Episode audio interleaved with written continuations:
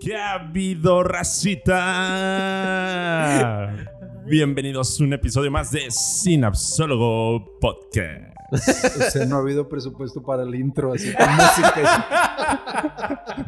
Buena esa, eh, buena esa. Charlie siempre me, me tupe de mis intros que parezco un personaje de Disney y la Sí, madre. caricatura de Disney. Creo que hoy trajimos Hola, un... mi comadre. Hola a todos, amiguitos. ¿Cómo estamos? Bienvenidos a Sinapsis. Oye, pues, padre, tú haces doblaje, ¿no? Ah, no. En, en misa con Sí. niños, ¿no? ¿A quién quieres que imite? Al padre Jaime. Mala. Ya, güey, todo el podcast. Vamos a empezar otra vez. ¡Bienvenidos, amiguitos! Hola, amigos. ¿Cómo estamos de nuevo? Muy bien. Este, pues ya se adelantó. No tenía que hablar usted hasta que lo presentara Charlie. A mí me dijeron, sé tú mismo. Muy bien. ¿Qué ha habido, Rosita? Charlie. ¿Qué ole? ¿Cómo ¿Qué estás, te Rosa? pareció el intro hoy? Me gustó, me gustó esta vez porque te pusieron en tu lugar, güey. ¿Cómo andas, viejo? bien, bien. Chido, chido. Ya, yo siento que va a estar chida la plática ahorita. Muy bien, muy bien. Tony B. Estás muy lejos ahora. Dice que muy bien. ¿Quieres que me acerque allá contigo, mi hermano? Tony dice muy bien. Este, por si hay alguna intervención, pues puede ser ahí al ladito del, del padre Daniel o conmigo aquí. ¿O te sientes aquí? ¿Ves? ¿Ves de la, la- la fama que tenemos? No, no, no. Este, pero bueno. Hoy, Charlie, ¿qué onda? ¿Quién tenemos aquí? Tenemos al padre Daniel. Aplausos grabados. Aplausos pregrabados. Este, ¿qué hace el- ¿cómo se te ocurrió invitar a un sacerdote al episodio? Yo no lo invité, Chechu. Es ¿Quién fue? invitado. ¿Qué? Llegué yo aquí a ver qué, qué estaban haciendo. ¿no? Llegó, lo encontramos en la calle y le dijimos, ¿qué onda? ¿Viene a grabar o qué? Oigan, Andaba pues, pidiendo el diezmo aquí afuera. pues sí, este, ahorita le vamos a dar una choncita que se presente, padre, no se preocupe. Pero antes de esto, pues quisiera avisarles, pues está aquí nuestro invitado de este especial sinapsis, porque este está catalogado como especial sinapsis, religión y psicología, en este caso la religión católica en particular, una breve, una breve ojeada, o cómo la llamaríamos nosotros, una breve Una, pequeña- una, Repaso. Pincelada. limpiada. una breve limpiadita. Este, con donde el objetivo es, este, y de- de- desde aquí le voy adelantando, padre, lo que menos queremos, Charlie y yo, a pesar de que somos sinapsólogos, nos gusta pensar diferente, es, y para que la, la raza también nos lo entienda, es desacreditar cualquier fe o cualquier creencia. Entonces, lo que menos queremos lograr hoy es desacreditar la, reli- la fe católica, que de antemano, pues yo soy católico, Charlie lo era. Yo también soy católico, nada más que dicen por ahí que no soy católico. Es que tiene, bueno, de ahorita vamos a hablar de sus tatuajes. Ahorita vamos a hablar. Hay una sección que se llama Charlie y su fe. Charlie su fe. Oye, Y su Charlie sistema- ha llegado a tal punto que él dice que quiere hacer, o sea, ya no llamarlo sinapsólogo, sino la sinapsología. O sea, hacer un culto. Y, y- y Sí, le digo, no, Charlie, relájate. entonces Charlie y su sistema de creencias. Sí, exacto. Entonces, de antemano, padre, para que sepa, se sienta con la confianza, lo que menos queremos es, es desacreditar cualquier comentario que usted nos vaya a decir, sino más bien platicar. ¿Por qué? Porque lo que buscamos con nuestros pacientes es que creencia que con la que lleguen hay que usarla como una fortaleza para ellos. Este, más allá de tal vez agarrar un rol nosotros como terapeutas, hijo, eso no te conviene creer en, por decir cualquier cosa, en la Santa Muerte o por creer en Dios o por creer en Buda. No, si el paciente pues nos llega, Charlie y a mí, pues creo, este, en, ¿qué? En Pues sí, sí, te, sí he tenido. en los signos zodiacales, ah, vamos a usar los signos zodiacales a tu favor para que saques tu terapia. Bueno. Perfecto. Perfecto. ¿Ibas a decir algo, mi Charles? Eh, pues nada, nada, este, un poquito, ya empezamos con, lo- con la presentación, padre, pues, platíquenos un poquito de usted, es, eh, para que la gente lo vaya conociendo por ahí.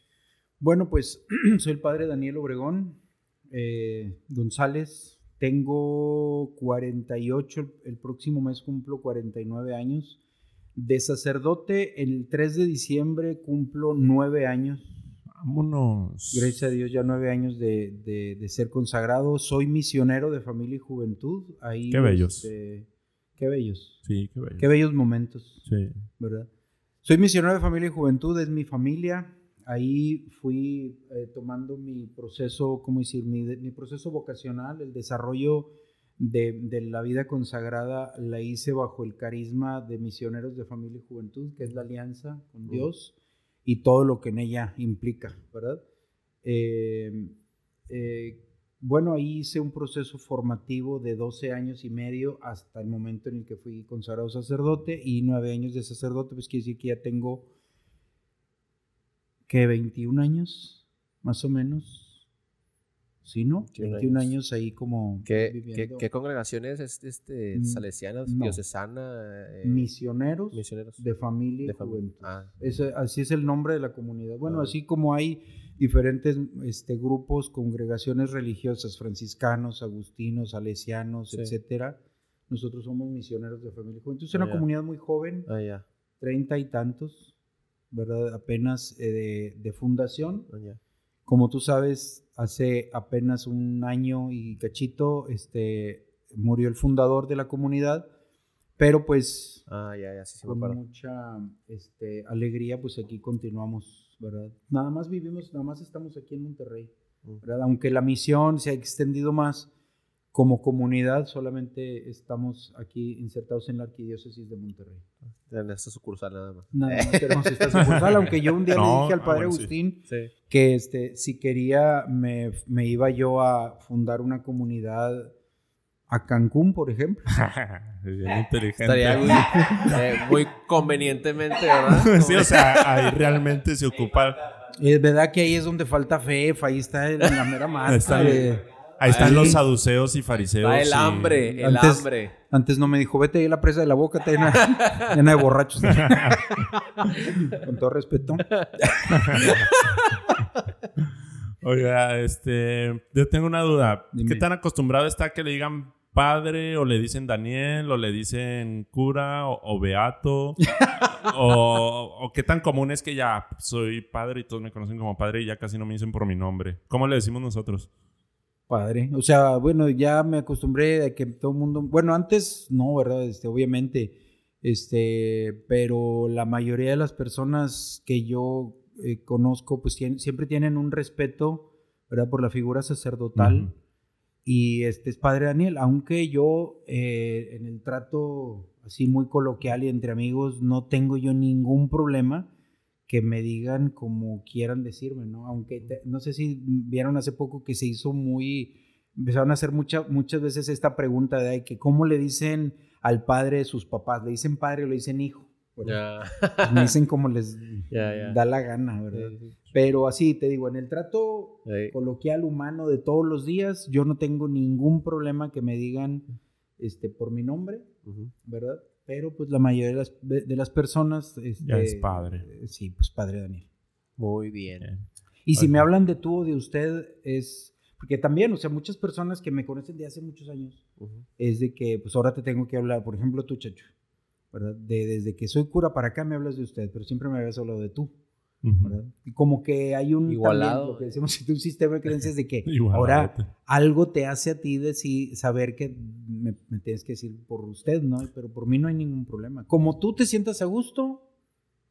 Y que no le faltemos al respeto. Sí, eso. Sobre todo. eso, eso creo que cualquier profesión. ¿eh? Porque yo tengo ganas de decirle. Hijo de. A ti sí se te puede faltar el respeto. ¿eh?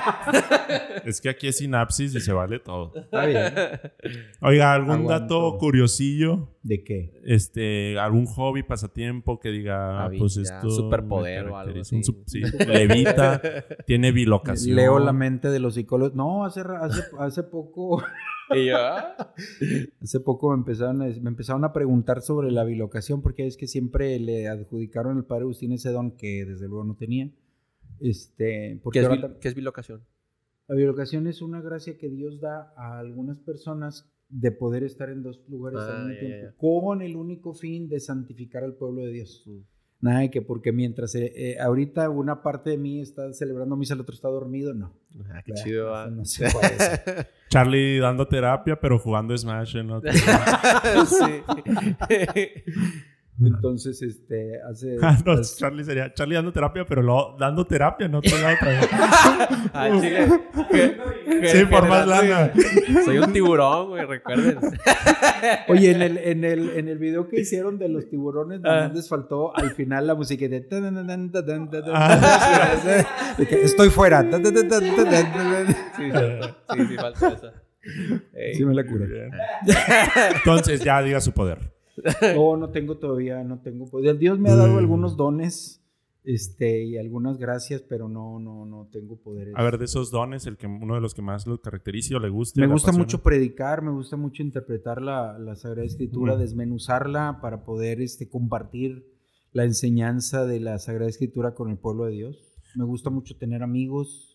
De esa, de esa parte de la Sagrada Escritura de la Biblia, ¿cuál es su parte favorita? Porque es un chorro de, o sea, pues es todo un mundo, ¿verdad? Pero que usted diga, yo creo que, o es por momentos, o por cómo se sienta, o si hay una que diga, esta parte, Bueno, chach, Yo creo que sí, de, de la historia de la salvación, este, sí, es, hay, hay muchos momentos y dependiendo de, de lo que la iglesia nos proponga para celebrar en el tiempo litúrgico. Pero, por ejemplo, hablando de personajes, el personaje de Moisés me, me gusta mucho y a veces hasta me identifico un poco con él. Moisés eh, aparece en el segundo libro de la Sagrada Escritura, el libro del Éxodo, colaboró con Dios, ¿verdad? Para la liberación del pueblo, ¿verdad? Que estaba de- esclavo en Egipto. Colaboró con el Señor para eh, liberarlo de esa esclavitud y llevarlo a la tierra prometida. Me, me- me apasiona mucho este personaje de Moisés porque cuando Moisés fue niño vivía en la casa del faraón. Mm. Fue, fue rescatado por la Sí. hija del faraón, ¿te acuerdas de esa Sí. parte? Y vivió como hijo del faraón. Tuvo todos los lujos. Do- todo. Hasta que se da cuenta que, que, este, su identidad es otra, ¿verdad? Se va, etcétera, y luego colabora con Dios en contra del faraón.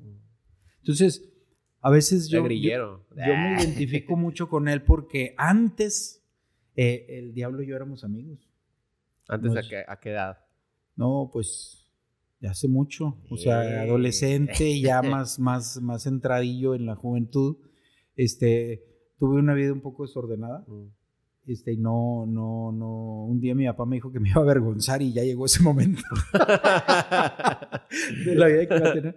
Entonces, este, pero ahora colaboro para que otros salgan de, de- de- de este tipo de situaciones y más o menos ya sé. O sea, Moisés conoció al faraón, ya sabía sus estrategias militares y etcétera, Sí. ¿no? Ya sabía más o menos cómo se movía, por eso lo podía enfrentar. O sea, Faraón fue una escuela de aprendizaje para Moisés en el momento de tener que ir a enfrentar al, al faraón. Entonces, a veces me identifico con el del Antiguo Testamento y del Nuevo Testamento, el personaje que más me gusta, bueno, a veces me identifico mucho también con Pedro, no San Pedro, Pedro. todavía Pedro cuando era cabezón, testarudo, imprudente, impulsivo, Sí. mal hablado. Muy humano el Pedro. así. Muy, muy, muy humano y muy arrojado, muy este, aventado en lo que fuera, ¿no?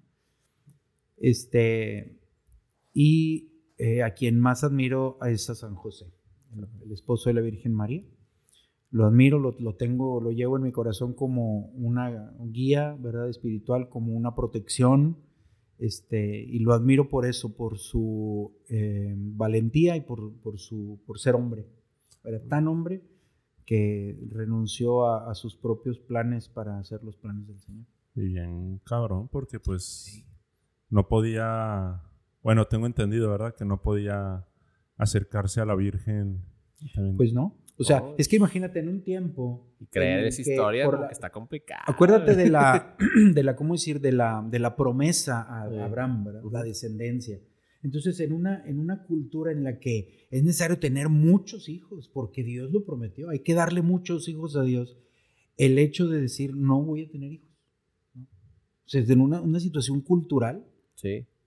Renunciar a eso por decir, pues Dios quiere... Está muy adelantado la época José, ¿no? O sea, Sí. que Pues ahorita nadie ahora. quiere tener hijos. Es como que ya estaba en el 2020 José. o sea, ahorita no le hubiera costado a José, hubiera sido, ah, eh, no, no, ya nadie tiene hijos. Oh, Oigan. Dime. Aprovechando, por ejemplo, el padre Anel nos dijo sus personajes favoritos de la Bible. ¿Tú tienes alguno, Charles? ¿Tú, Tony? Yo creo que también Pedro me gusta. Me gusta mucho Pedro. ¿Tú, ¿Por qué? Eh, también es muy Sí, como que cuestiona, Es como que arrojado. Sí, yo creo que es eso. Sí, me gusta mucho Pedro también. Eh, yo creo que San Pablo. San Pablo a mí me, me es de los que más me ha apasionado y, y conocerlo, su historia ha sido muy chida. Sí. Esta parte en donde antes él era enemigo y perseguía a los cristianos, pero luego su encuentro con Dios acá estuvo revelador y encontró el verdadero significado del amor. Ay, cosita. Sí. No, San Pablo es súper radical. Pedro es el que agarró la espada, ¿verdad? Sí. También. Sí, de hecho sí. ¿Tú, mi Tony? Grítalo o acércate con el padre. Pues es- el mío, mm, pues yo creo que José del Viejo Testamento. Ah, el, el príncipe de los sueños, ¿o cómo se llamaba? Ajá. mm, Es un personaje que me gusta, pero Ah, creo no. que tiene mucho que ver con, siento que tiene que ver con- mucho con comunidad juvenil, con como que, Ah, pues ahí. sí, sí, cierto. Y los demás, pues sí, sí, son buen pedo. todos son chidillos, todos tienen su historia. Oiga, pues esa, una de mis películas favoritas, pues de caricaturas son esas del Príncipe de Egipto y la de José el. Señor. Están Ah, sí, chiditas, de ¿verdad? hecho, Esas De hecho, sí, están muy buenas. esas. como no fueron tan sobre... Bueno, creo que son muy disfrutables a pesar de que Sí. son un tema religioso. Ese del príncipe de Egipto, mucho el canto de Habrá milagros hoy. Ponla, Tony. súbele, súbele ese beat. Súbale al radio, pídala cantando. Súbele a la radio. Muy bien, gracias, padre. Ya terminamos el episodio de hoy. Oiga, y bien rápido, pues para seguir ahí las preguntitas, si es necesario como quiera. Tony nos va a ir marcando el tiempo, nosotros tres no nos preocupamos, pero si de plano nos pasamos, pues hay que armar una segunda. ¿ok? Ok. ¿Qué tan retador este, es ser sacerdote hoy en día? Este, me imagino, por ejemplo, ahorita que decía lo de Moisés, pues me imagino que para él fue bien retador en ese tiempo también, porque pues Egipto era pues todo un imperio, ¿no? Y era acá súper guau. Y pues traté de relacionarlo. ¿Qué tan retador es ser sacerdote hoy en día en donde yo creo y percibo que cada vez más gente se aleja de la iglesia? Sí cree en Dios, pero como que se aleja de la iglesia Como y los institución. sacerdotes. Está de moda ahorita quitar a Dios, como estábamos platicando de, Sí. de la ecuación. Pues el reto es precisamente poner a Dios en la vida. En la vida de, de las personas, en la vida común, etcétera. Es que, fíjate que otras veces me has escuchado decir que en la vida de la iglesia es más fácil ser sacerdote que laico, pero en la vida de la iglesia. Entiende que si tú eres católico, bueno, las personas católicas tienen la misión de evangelizar. ¿verdad? Acuérdate que la, la iglesia tiene cuatro atributos. Eh, es una, santa, católica y apostólica. Cuatro aspectos ¿Dónde dicen esenciales. eso? ¿Dónde dicen eso? en el credo. Ajá, sí es cierto. Ay, Como ya no vas a misa. ya- ya. Bueno, eh, la iglesia es una santa católica y apostólica. Entonces es apostólica. Si no lo es, entonces no es iglesia. Entonces, ¿Qué es, eh, qué es ser apóstol? Es evangelizar, es transmitir el evangelio. De, de tal manera que, es, que necesitas transmitir el evangelio. Y para mí es más fácil porque yo, lo, yo predico en el, el evangelio porque eso se espera de mí.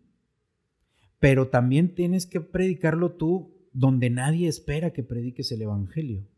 ¿verdad? Pues el chiste, ¿no? Ese es el chiste, que tú, que, que- que tú seas creativo para ir a poner el evangelio ahí en tu lugar de trabajo, en tu familia, en tu, con la novia, con la esposa, este, con los hijos, eh, en la oficina, etcétera, etcétera. Pa- Ahí, Padre, tengo una duda Dime. respecto a eso. Eh, em, por ejemplo, ¿qué también es de que si alguien, o sea, yo entiendo que, que- que creo que ya sé más o menos la respuesta, pero quiero confirmar nada más, es de que si alguien está mal, como dice la, la Biblia, ¿verdad? De que le digas, ¿verdad? Y luego Sí. juntes a uno más y que le digas y, este, pero ¿qué tan, qué tan sano es seguir insistiendo a personas que, por ejemplo, yo he, he tenido a, a personas que son muy devotas a, a la iglesia y generan mucha controversia, una discusión interminable con las mismas personas, ¿no? sí, sí, que son bien necias y que ellas ya tienen su postura.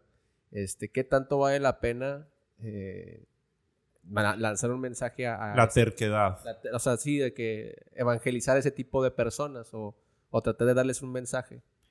Yo pienso que como profetas, porque acuérdate que de- desde el bautismo somos profetas. y es necesario corregir a aquellas personas, ¿verdad? O este, predicarles, decirles, denunciar ¿no? lo, que, lo que hace el profeta. Eso no, es pa- no está bien para Dios, no lo espera de ti. Y San se acabó. Ujú. Pero hay que hacerlo. Sí, sí, Porque sí. si no lo haces, es la obligación, entonces- sí, es la obligación del- del del católico. Ajá. Pero no es tu obligación que se convierta. Que se convierta. Acuérdate que hay dos, dos exigencias del reino de Dios. Sí. La primera es que tú te hagas responsable de tu propio proceso de conversión. Y la dos es colaborar en el proceso de conversión de otros. Charlie, ¿cuál es la diferencia entre la uno y la dos? Pues. La, primera es hacerte Yo. responsable Sí, sí, sí. Es, de eh, ti mismo. uno mismo. Ajá. Y la dos es colaborar. Apoyar o... Simplemente, más. simplemente como. Pero no es tu apoyo. responsabilidad que el otro se convierta. Claro, porque si no serías como que el. Mesías, o sea, ¿quién, Sí. quién eres el Mesías? Fíjate, no? Aunque el mismo Mesías como que si no se querían convertir, era como que pues ya estúpido. Pues- Fíjate, Charlie, lo alineo un poco con Flowman en el hecho de que cuando yo paso la línea de colaborar o de apoyar a es mi deber convertirte, estoy agarrando tus problemas. Exactamente. Claro. Y no es justo. Claro. Este, Para ninguna persona. Exactamente. Y- Entonces esa terquedad no es muy sana. ¿verdad? Porque de pronto aturdes a la gente con... tu- Sí. etcétera. Y no, no, no es... y, no es- y creo que es, es bien importante porque eh, cuando tú tienes un mensaje, y, y, por ejemplo, una persona que es católica y que quiere evangelizar, yo creo que, y les he dicho, si tienes un mensaje, lánzalo a las personas que sí germine una semilla, ¿verdad? O sea, que valga la pena tu mensaje. ¿Por qué vas a lanzar un mensaje a una no. persona donde definitivamente no te va a escuchar? Estás demeritando tu mensaje, en Sí. realidad. ¿No? Pero el profeta, sí, sí, sí, está- es, es correcto. Pero acuérdate que también dice el profeta Zacarías. Creo que es Zacarías. ¿Por qué se llamaban O así? Jeremías. Pues, Nabucodonosor. ¿Qué pedo con Sí, eso? Este, que hay que, que, hay que este, trabajar la tierra. Sí, sí. Es decir, si la tierra está dura, pues si le avientas la semilla no va a entrar. No va a Hay que mover la tierra, mover la tierra y luego poner la Ya. semilla. Proceso. Es un proceso, exactamente. Es un proceso de evangelización. Pero, este, ¿cómo decir? Dice también San Pablo, evangeliza con oportunidad o sin ella. Por lo que tú dices ahorita, Charlie. Sí. O sea, si el otro me da chance de que yo le predique, qué bueno. Pero si el otro no te da chance, igual predica. Sí. Nada más que hay que ser muy inteligentes, como cómo- un día En cómo hacerlo. como un día lo hizo San Francisco de Asís, le dijo a su hermano León, hermano León, prepárate porque vamos a ir a predicar a la plaza. Vamos, el hermano León se puso sus cosas y empezó a... Se, se llevó su rotafolio, su laptop, su proyector, Y se Sí. fueron a la plaza. Y, este, y, se- y- y empezaron a caminar. Dar- dieron una vuelta, dieron otra vuelta, dieron otra vuelta para el otro lado, compraron un elote, fueron al Super 7. y le- Hasta que un- llegó un punto en el que San Francisco le dijo a, a León, dijo, Fray, vámonos. Dijo, ¿cómo? Pues no íbamos a predicar. Dijo, ya lo hicimos. ¿Por qué? Dijo, porque la gente nos vio. Ya. Nos vio que somos personas pacíficas, que somos honestos, que somos amigos. Nos vio que nos respetamos nosotros mutuamente. Somos personas, ta, ta, ta, ta, ta, ta. Ya, ya predicamos. Y le decía San Francisco a sus hermanos, prediquen de todas las formas posibles. Si fuera necesario, utilicen las palabras. No, está muy chido eso. O sea, yo me, yo me quedé, yo me quedé con esa de. Eh, sí, o sea, yo más como, como un lado más absolutista, ¿no? De, de decirle a la gente, pues ya, no, no, ya no le insistas. O sea, simplemente es como que córtale, ¿no? Sí. Y vete a otro lado.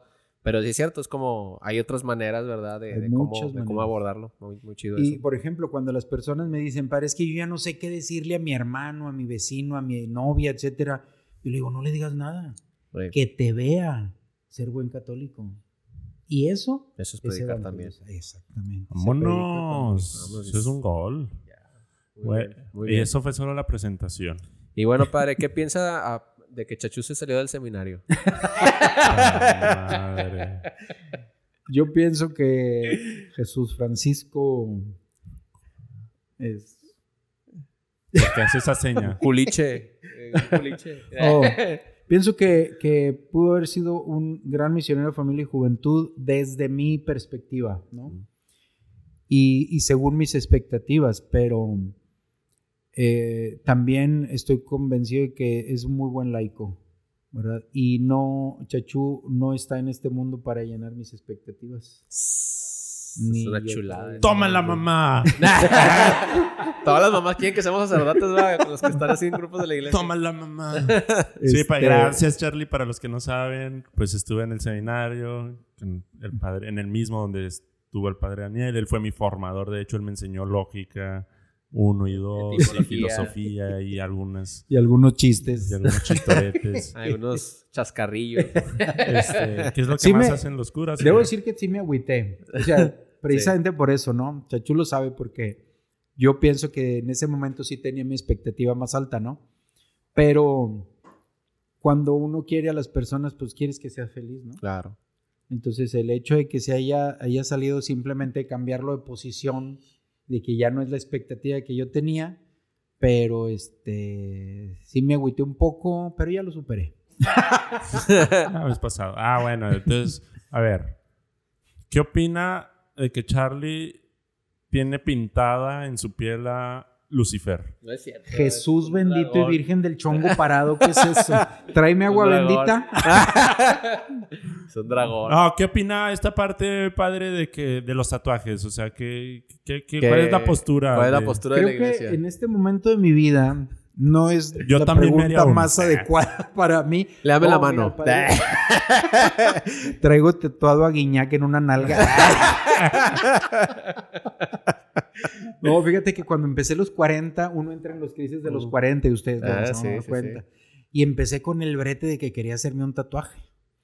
No me lo hago porque creo que lo mismo, ¿no? Para algunas personas, digo, pienso que un tatuaje no es mal visto para el común de las personas. Ajá. Pero Sí. creo que para un sacerdote, en la mayoría de, de- de- de- en la posición en lo que nos tiene la gente, creo que estaría mal visto y rompería algunas, algunos esquemas, ¿no?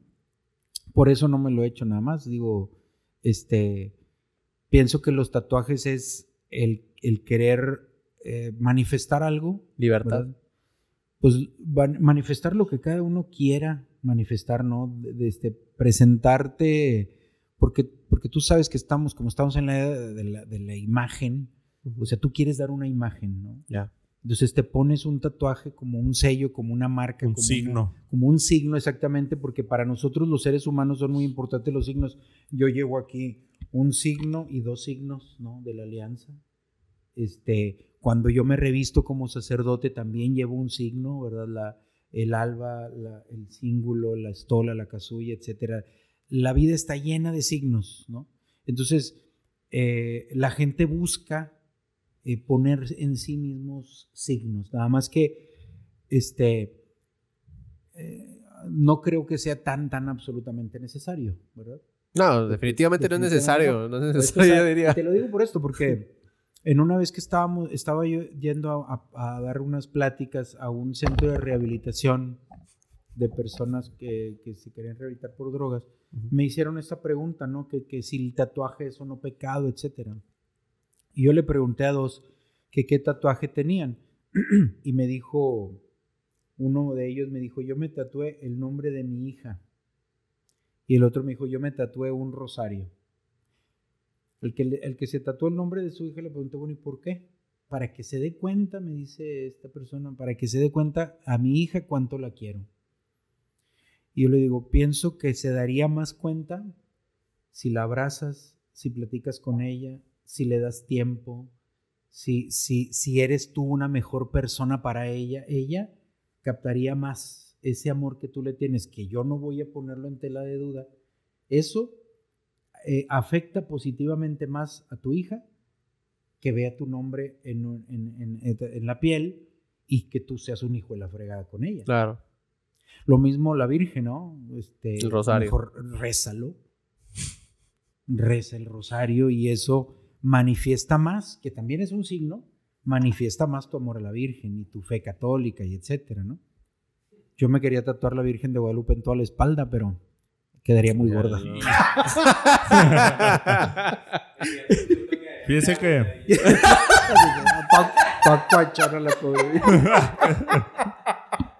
dice Tony que en cierto punto quedaría agüitadilla la vieja. Así como volteando para ver para abajo. Oiga, este. Ah, pues es que mi compadre está muy bañado, pero platicamos después del episodio. Hay algo que enseñarle Ah, de sí, Charlie. De, de- de tus tatuajes. Eh, Sí, Sí, pero eh, igual y ya fuera de set. Este, fíjese que yo también me dan ganas de un tatuaje, pero precisamente por esta parte de los esquemas, como me muevo en un mundo godín, este, pues tengo esa presión de, de no hacerlo. Pero bueno. Es Pero si pudieras, Tacho, ¿qué, qué te tatuarías? un león. ¿Por qué un león? Porque, Tribu de Judá. Por el león de la tribu de Judá. No, porque fíjese que desde que, que comparo mucho precisamente, pues, A San Pablo. a... Es, no puedo decir la... Sí, Este-. La marca de la cerveza. Sí, por el Pal Norte. Por el Pal Norte va. Sorry, sorry, es que estamos desbloqueando la compu donde el padre Daniel está siguiendo el guion. Este, pero ya quedó. Gracias. Bien. Muchas gracias. ustedes, ¿no? Este, un león, porque precisamente, o sea, para mí Dios es bien importante y eh, reflejo a Dios en ese, en ese animal, este, en, en un león. No sé si por Narnia, o por pero, pero sí. Fíjate Este- que cuando yo pensaba en ponerme un tatuaje, ni siquiera sé qué, qué, qué ponerme. O sea, Yo le doy vueltas y le doy vueltas y le doy vueltas y no sé qué. Yo sí ya lo tenía y pregunté cuánto y todo, y luego le pregunté a mi jefa del trabajo, porque pues me llevo chido A con tu ella. mamá. Le pregunté a mi mamá y la respuesta de mi mamá fue la que hizo como que, mm, ¿sabes? Pues tú conoces a mi jefa. Este, Sí. A mi jefa mamá. Me dijo de que, ¿amas así a tu brazo? Ay, Necesitas, necesitas agregarle algo más a tu brazo o así es suficiente. Este, y ya con eso fue como que, pues, ching- pues chingado, pues sí, ya O sea, mi ¿cómo voy a brazo. quedar? Voy a decir de que, no, mamá, pues no quería mi brazo. Entonces, Me, me ama, Odio me mi acórdalo. tengo un complejo. Oiga, antes de entrar, porque no manches, esta ha sido las intros más largas. Sí. ¿Qué opina de que Charlie nunca fue a comunidad juvenil? Que es gay. No, no es cierto. Es culo, que es culo. No, no. Qué culio el güey. No, fíjate que de- a Charlie lo, lo he visto ya muchos, muchas veces, nos hemos saludado otras tantas y siempre aparece ese tema, ¿no? Pero fíjate que así, honestamente... Oye, el padre Daniel iba a ser tu compix, creo, man. Sí, Híjole, pero chinelas, lo que me perdí. Es lo que te perdiste. No, No, hombre, es pero que, fíjate que... sí, di. ah, es que terminé un poquillo, o sea, no, no, era, no era comunidad ni nada, pero estaba en otros grupos de la iglesia que terminé medio asqueado. O sea, hay mucha gente que creo que está escuchando esto, eh, que ya sabe cuáles estoy hablando. Sí. Eh, que Tú sabes cuáles es. Eh, Pero sí acabé bastante medio... ah, ah, De repente como que hay mucha gente que no... Como harto. Sí, o sea, era mm, como que estaba muy mal administrado todo, te ponían de que bastantes, este, como responsabilidades y luego a la mera hora se adjudicaban. Hace cuenta que era un despapalle, ¿no? Era un Sí. despapalle, así en resumen. Fíjate que a- a- a- si me preguntas qué pienso o qué me hace pensar, me hace pensar en los que rodean a Charlie. Porque, porque verlos no, los, no motivó a Charlie a, a querer entrar. Ups, Eso me hace pensar. soy culpable. Es, No, cierto. no, no. Cada uno tendrá que asumir su propia responsabilidad, ¿no? Porque la misma comunidad juvenil da una imagen, ¿no? Pues sí. Entonces, mientras hay muchos que sí quieren entrar por la imagen que tiene Comunidad Joven, por lo que les dicen o por cómo veo a aquellas personas, por ejemplo, un día este, estaba una, eh, salieron todos de, de sus encuentros semanales y yo vi a un muchacho parado en la puerta nada más viendo a todos los demás, pero a mí no se me hizo conocido, no, no era de los grupos. Cuando me acerco a preguntarle que qué se le ofrece, ¿verdad? Porque pues tengo que estar al pendiente de todo lo que pasa me dijo, no, pues nada, nada más vengo a buscar a, a una persona, me dijo que aquí lo esperara. Ah, bueno, pues ya le empiezo a sacar plática. En eso pasa una persona que él sí conocía y se queda asombrado y dice, este, este, este chavo está en comunidad juvenil, sí. Dijo, con razón, yo lo conozco desde hace mucho y ha cambiado en esto, en esto, en esto, en esto. Por él, yo, yo sí quisiera estar en estos grupos. Entonces, fíjate cómo lo que hablamos ahorita, cómo evangelizó Sí. sin darse cuenta. sin darse cuenta.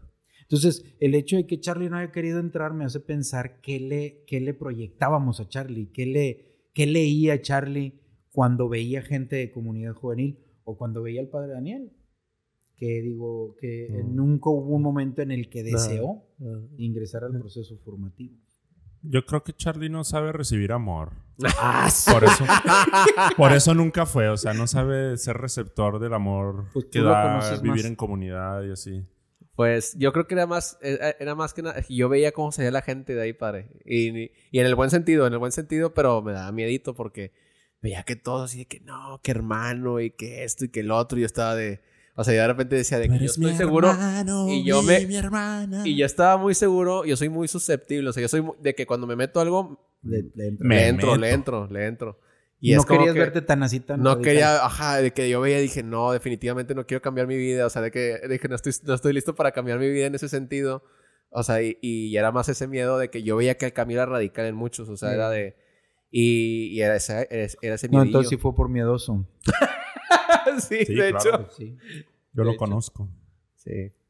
Muy por bien. miedoso. Y en el término bíblico. ah, no es cierto. ¿Qué?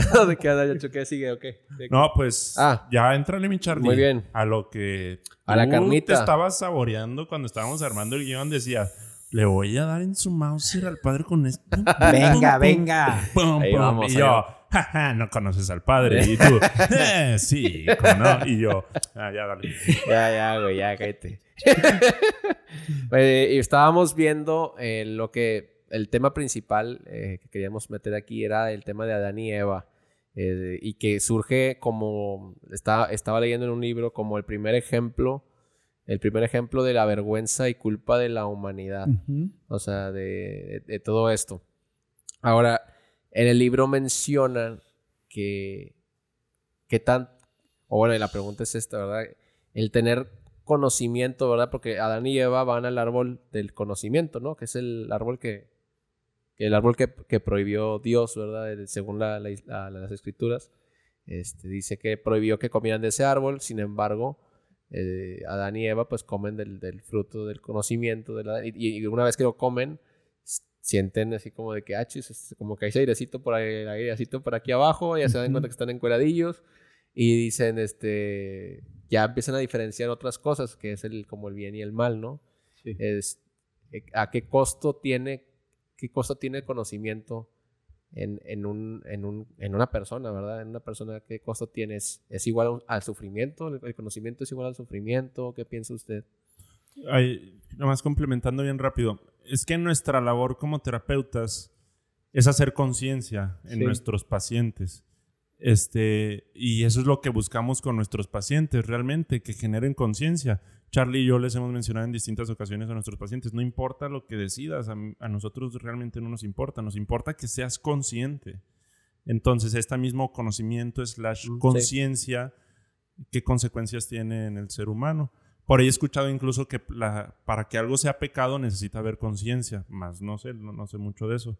Este, pero la misma pregunta de Charlie, o sea, ¿cuál es el costo de ser consciente de los procesos de la vida? Este es, bien, es bien conocimiento? simple. Es hacerte responsable de lo que conoces. O sea, eh, eh, los seres humanos tenemos el don de conocernos a nosotros mismos. Voy a decir quizá una soncera, ¿no? Porque es sin conocimiento de causa. Pero un árbol no, no tiene conciencia de que es un árbol. Un perrito no tiene conciencia de que él es un perrito. Son- Son instintos y son cosas naturales que se, los, los astros se mueven también con un, con un ritmo y con una perfección, etcétera, porque es su naturaleza. El ser humano sí sabe que es ser humano. ¿verdad? El autoconocimiento es una fuerza de la que el, el- el único, lo única consecuencia del conocimiento es ahora hazte responsable de aquello que conoces. Ay, Y eso es maravilloso. Eso es muy bueno. O sea, si ya conozco que tengo una carencia, ahora esté responsable de esa carencia. Si ya conozco que tengo este don, ahora esté responsable de este don. ¿no? O sea, no, no tiene una connotación negativa. En la interpretación de no comer de aquel árbol del conocimiento del bien y del mal, como dicen algunas traducciones de la. Sagrada Escritura, no es porque Dios no quisiera que conocieran, ¿no? Eh, est- está en, en otro sentido, o sea, es decir, no conocer este, la, ¿cómo decir? Eh, la posibilidad de pecar, ¿no? Entonces es que, es que no quisiera yo como, como revolverlos porque primero te- quisiera yo explicar algo más de por qué estaba ese árbol ahí, ya. ¿no? Eh, eh, eh, ¿Quién lo puso? No manches. Es- Sí, o sea, cualquiera puede decir, pues Dios tiene la culpa, ¿para qué lo pone? O sea, ¿para qué nos dice, aquí está esto, pero no te lo comas? Pues quítalo. Pues, o sea, nos- de alguna forma, Dios como que no dejó ser libre al hombre. No, al contrario, Charlie. Porque, tú dime, si no, si no te pongo aquí un plato de comida para que no te lo comas, lo quito, ¿tienes opción? Ah. Damn. No tienes opción. Aquí está el plato, pero decídelo tú. O sea, para que O sea, haya libertad. Para que Dios, eh, para que el hombre sintiera la libertad de no hacerlo. Ya. Para eso Dios puso un Por- árbol del que no se podía Ah, comer. y si no hubiera árbol, no hubiera libertad. No hubiera porque opción, porque no hay opciones. exactamente. No tengo de dónde escoger cosas, etcétera, etcétera. Entonces, para probar la libertad, Dios puso. Vamos a traducir la desobediencia o la obediencia, mejor dicho, por amor, ¿no? Si tú obedeces si- significa que amas a Dios. Entonces, yo aquí pongo esto para que tú obedezcas. ¿Sí me explico? Entonces, e- es eso, es, es, es que el hombre... Tú, Para que exista esa virtud, para ¿no? que De la virtud de ser libre, pero ahora estés responsable de esa libertad, porque ya desobedeciste. Ahora estés responsable de qué? De que el pecado, pues, te da, te da una condición de debilidad, de alejamiento, de... ta, ta, ta, ta, ta, ahora estés responsable de eso. ¿no? Por ejemplo, la expulsión del paraíso. ¿no? Tú, si tú conoces a Dios, si tú sabes que es un Dios grande, amoroso, bueno, etcétera, porque la, la, la Sagrada Escritura está, el- los primeros libros de la Sagrada Escritura, todo el Antiguo Testamento está en un filtro judío de, de este, de mm, castigo, ¿verdad? Entonces imagínate tú decir, eh, escuchar a Dios decir, ahora te vas a largar del paraíso, eres un perro desgraciado. ¿no? Sí. Vamos a, vamos a ponerlo desde esta perspectiva. Dios, que es un Dios bueno, le dijo a Adán y Eva, Adán, es que si te vas, vas a tener que sufrir, vas a tener que trabajar. Aquí tienes todo. Tienes todo para eh, ser feliz. Como, como queriendo Dios que Adán y Eva no se fueran del paraíso. Como, como queriendo que no sufrieran. Pero como ya eres libre, yo no te puedo obligar a que te quedes. Pero eh, en términos de, de- de- de otro tipo de idea, pues de orden, se, se pone como si fuera un castigo. Pero no es que Dios castigara. Es decir, ¿te acuerdas de, de esa pregunta que a mí me gusta mucho predicar eh, acerca de esa pregunta que do- cuando Dios le dijo a Adán, Adán, ¿dónde estás? Sí, que se esconde. ¿Dios sabía o no sabía dónde estaba Adán? Sí, sabía. Entonces, ¿para qué le pregunta? Pues, Es como esas preguntas tóxicas es que, hacen las novias. Es que así es Dios, así, ¿no? Medio retador. Sí. güey. ¿Para qué pregunta? Pues para, para- que Adán Sea consciente. sea consciente de dónde está. Como por ejemplo en los procesos de la comunidad juvenil, me sacaron de comunidad. No, güey. Nadie te dijo que dejaras de venir, nadie te dijo que no hiciera. Pues tú tomaste tus propias decisiones que te separaron. Pues nada más hazte responsable de que hiciste esa separación, pero nadie te dijo. Más bien, al contrario, te dije que no comieras de este árbol. Nadie, te- nadie lo corrió. Es más, ¿qué hubiera pasado si Adán y Eva en ese momento, si tú conoces a Dios, ¿qué hubiera pasado si en ese momento Adán y Eva le dicho, perdóname, me equivoqué? Estaríamos todos encueraditos corriendo en el paraíso. Pero ¿te acuerdas qué fue lo que dijo Adán y Eva cuando Dios les dijo Fue eso? ella, No. ¿no? ¿Qué dijeron Adán y Eva cuando Dios les dijo, no te vayas? Exactamente, no dijeron nada. ¿A Se poco, le, ¿A poco le dijo no te vayas? Pues te lo estoy traduciendo, te lo estoy ah, ah, contando ok. una Yo interpretación. dije, qué Adán raro y Eva que simplemente se Eh, dieron vayas, media güey. vuelta y se fueron. Era puro pedo, güey, regresate. Y este,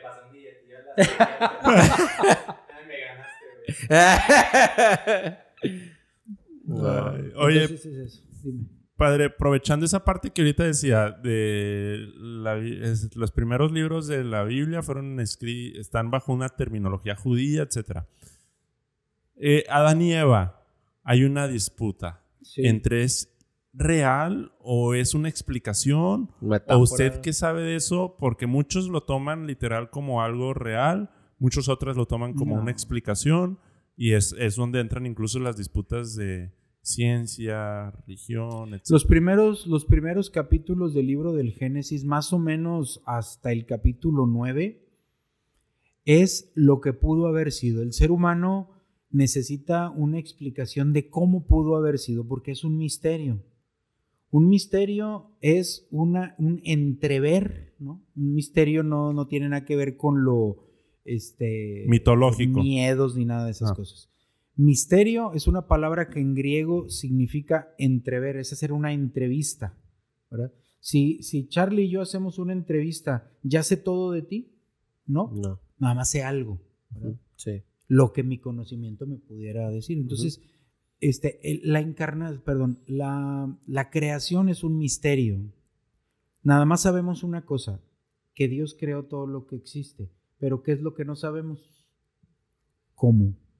Mm. ¿Cómo creó todo de la nada? No, eso, eso ya escapa.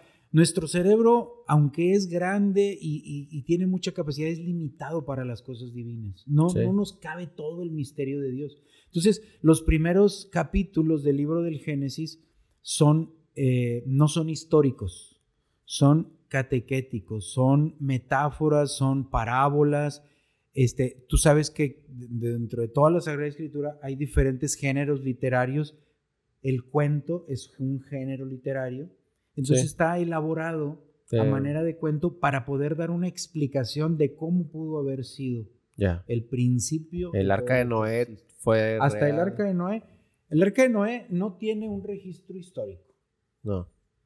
Sí, porque está bien difícil que encontrar insectos macho y hembra y biólogo. Es nada más una manera de querer darnos una explicación de cómo pudo haber sido. Pero no significa que sea mentira. Ahí es donde empieza el misterio, ¿no? No, significa, no es histórico, pero no significa que sea mentira. Es una verdad. Es como una canción de Ricardo Arjona. O sea, como que sí, pero no a la vez, ¿no? Es una verdad explicada a manera de cuento. Por ejemplo, el libro de Job. El libro de Job es catequético.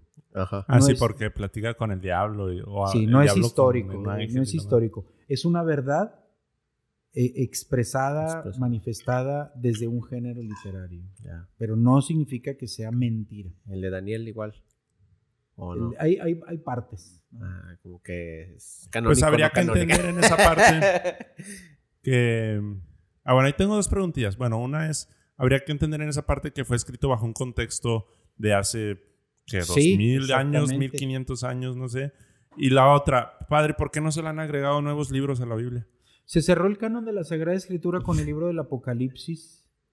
Este, existe... Digo, no tiene que saber todo, ¿verdad? Pero es... Existe, bueno, existe un canon, Génesis al Apocalipsis, y existen los libros deuterocanónicos, es decir, un segundo canon que ahorita se me escapan cuáles son, ¿no? Pero entre ellos Lamentaciones, Esther y algunos otros que después de que se cerró el canon se agregaron, ¿no? Los protestantes no los aceptan porque este, dicen que ya se cerró el canon y punto, ¿no?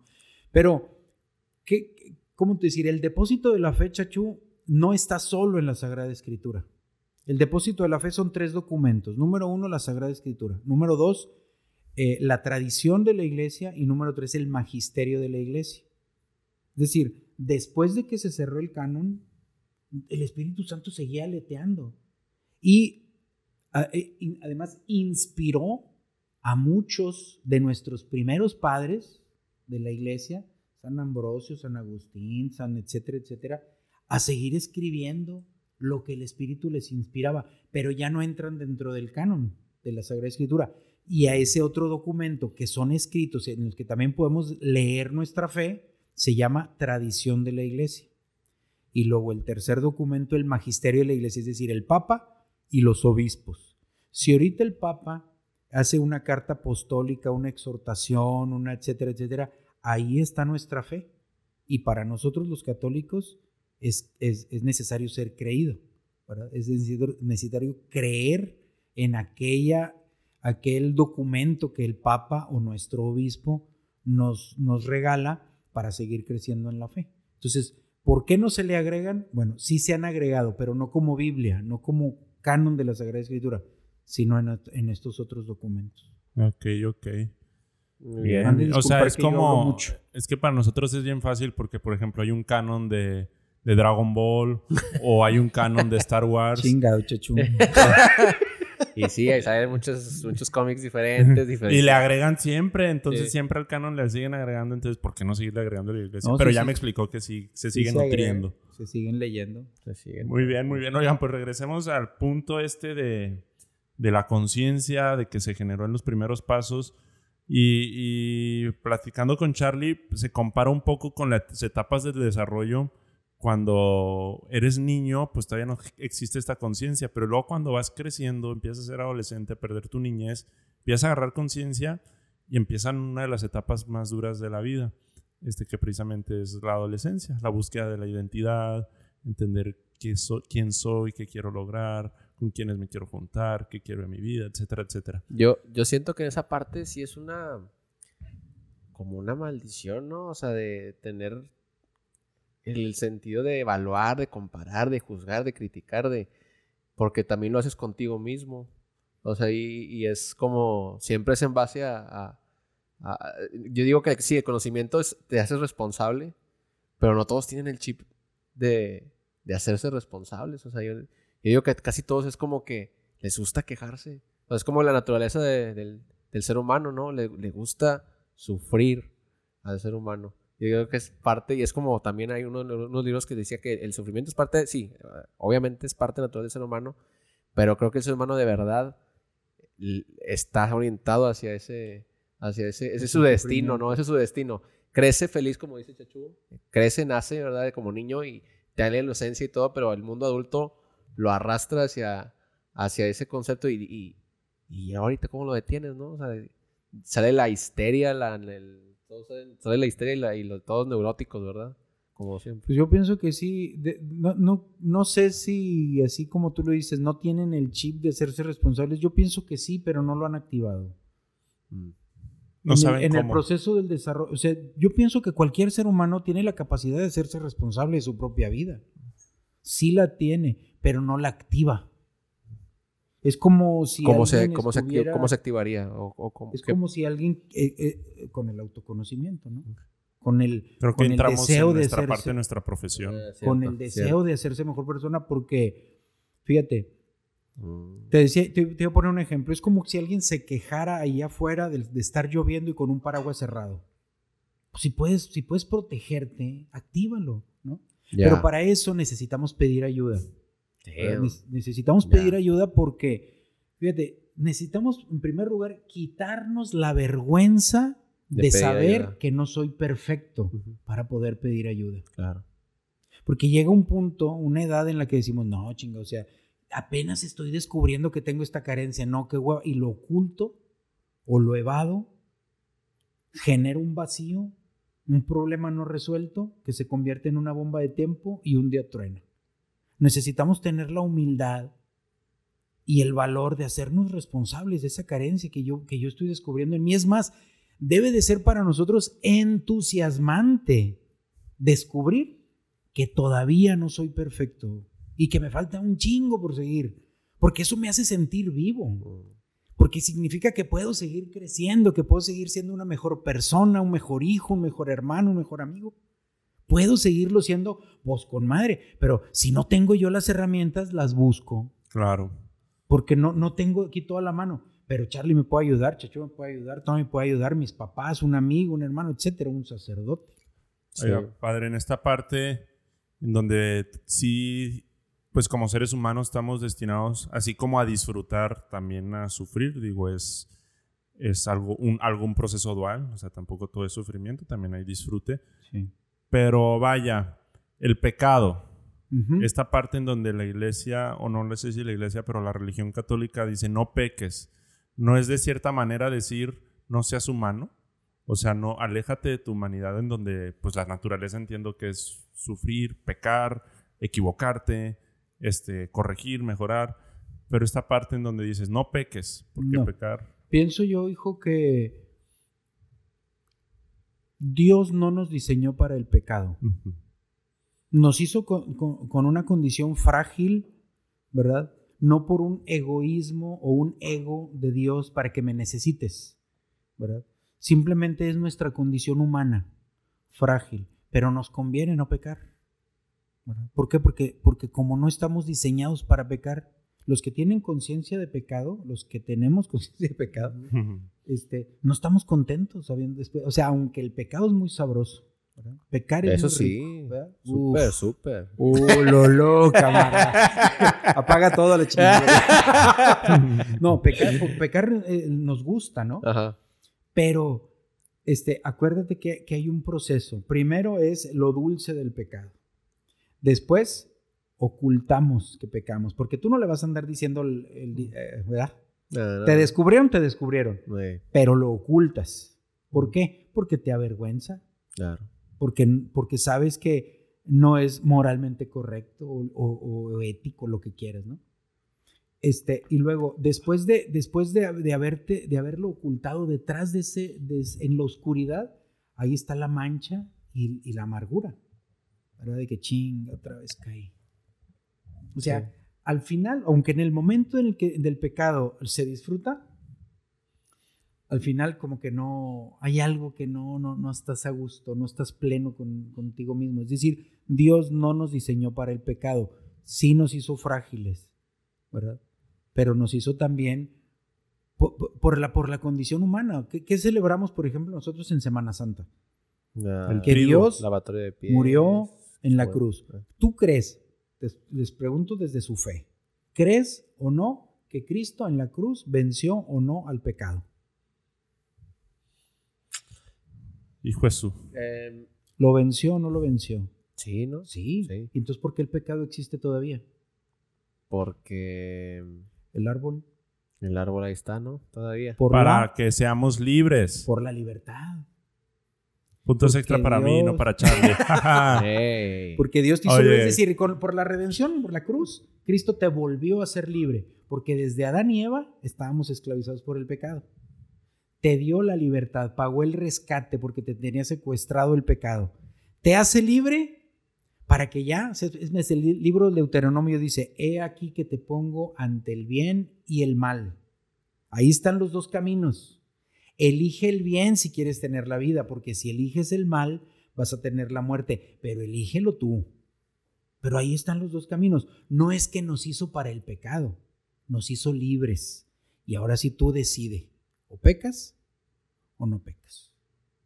ok. La- la- la- el pecado no lo usa mucho la iglesia. Bueno, yo siento como eh, por una oración en particular que me acuerdo mucho de por mi culpa, por mi Sí. culpa. No lo usa mucho como recursos para, para hacer sentir culpable a la gente. Ahí. Fíjate que en, la- en la, en la historia de la iglesia, tú sabes que tiene páginas oscuras, ¿verdad?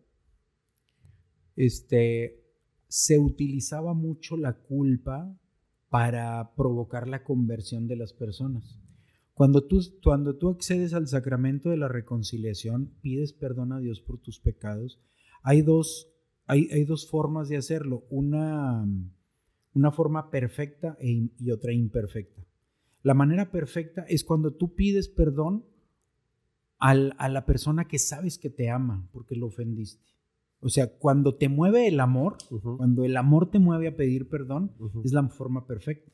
claro. Pero cuando estás movido por el miedo al castigo, esa es la forma imperfecta, que es válida. ¿Qué te Sí. conviene? De todas formas, Dios te perdona, pero tu motivo no fue el mejor. Entonces, la iglesia muchas veces utilizó la culpa, ¿verdad?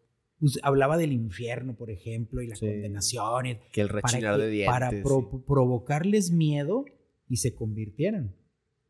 Pero después, pues la iglesia en, en su evolución, bueno, que todavía hay muchos padrecitos así, tú dices, no, ahí tenemos vestigios, ¿no? Todavía subyace en el colectivo católico la culpa, ¿no?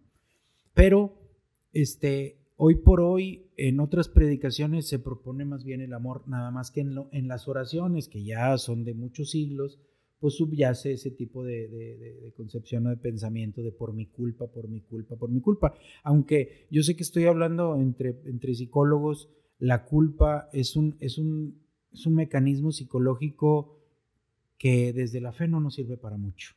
Sí. O Sí, sea, no te la libera. culpa aplasta, no libera exactamente. Pero sí la iglesia propone que tengas conciencia de pecado, no Sí. culpa. Aunque en las oraciones se menciona la palabra culpa, yo propongo mejor que seamos conscientes de haber pecado, no, no, no es no que te sientas culpable por la pura culpa, ¿sí me explico? Porque Sí. es bien desagradable la culpa. Sí, sí, sí. De hecho, la culpa en, en nuestros procesos terapéuticos, en nuestro proceso terapéutico siempre tratamos de usar, que el paciente usa sus emociones a su favor. Y más que expresarlas, las emociones las entienda. Y el entendimiento de la culpa la, la guiamos hacia hacer conciencia de que no eres libre. Sentir culpa es una señal de que no eres libre. Sí, De a, algo estás atado. Y es, y empezamos esa práctica. ¿A qué estás atado? A la presión de los demás, al que dirán, a alguna ide- idealización. Y, y ahí el paciente va encontrando la manera de decir, ah, pues sí, cierto, Sí. o sea, estoy Fíjate esclavizado prácticamente. El peligro que yo veo de la culpa es el castigo. Sí. O sea, una persona que sabe, se sabe culpable, hay que castigarla.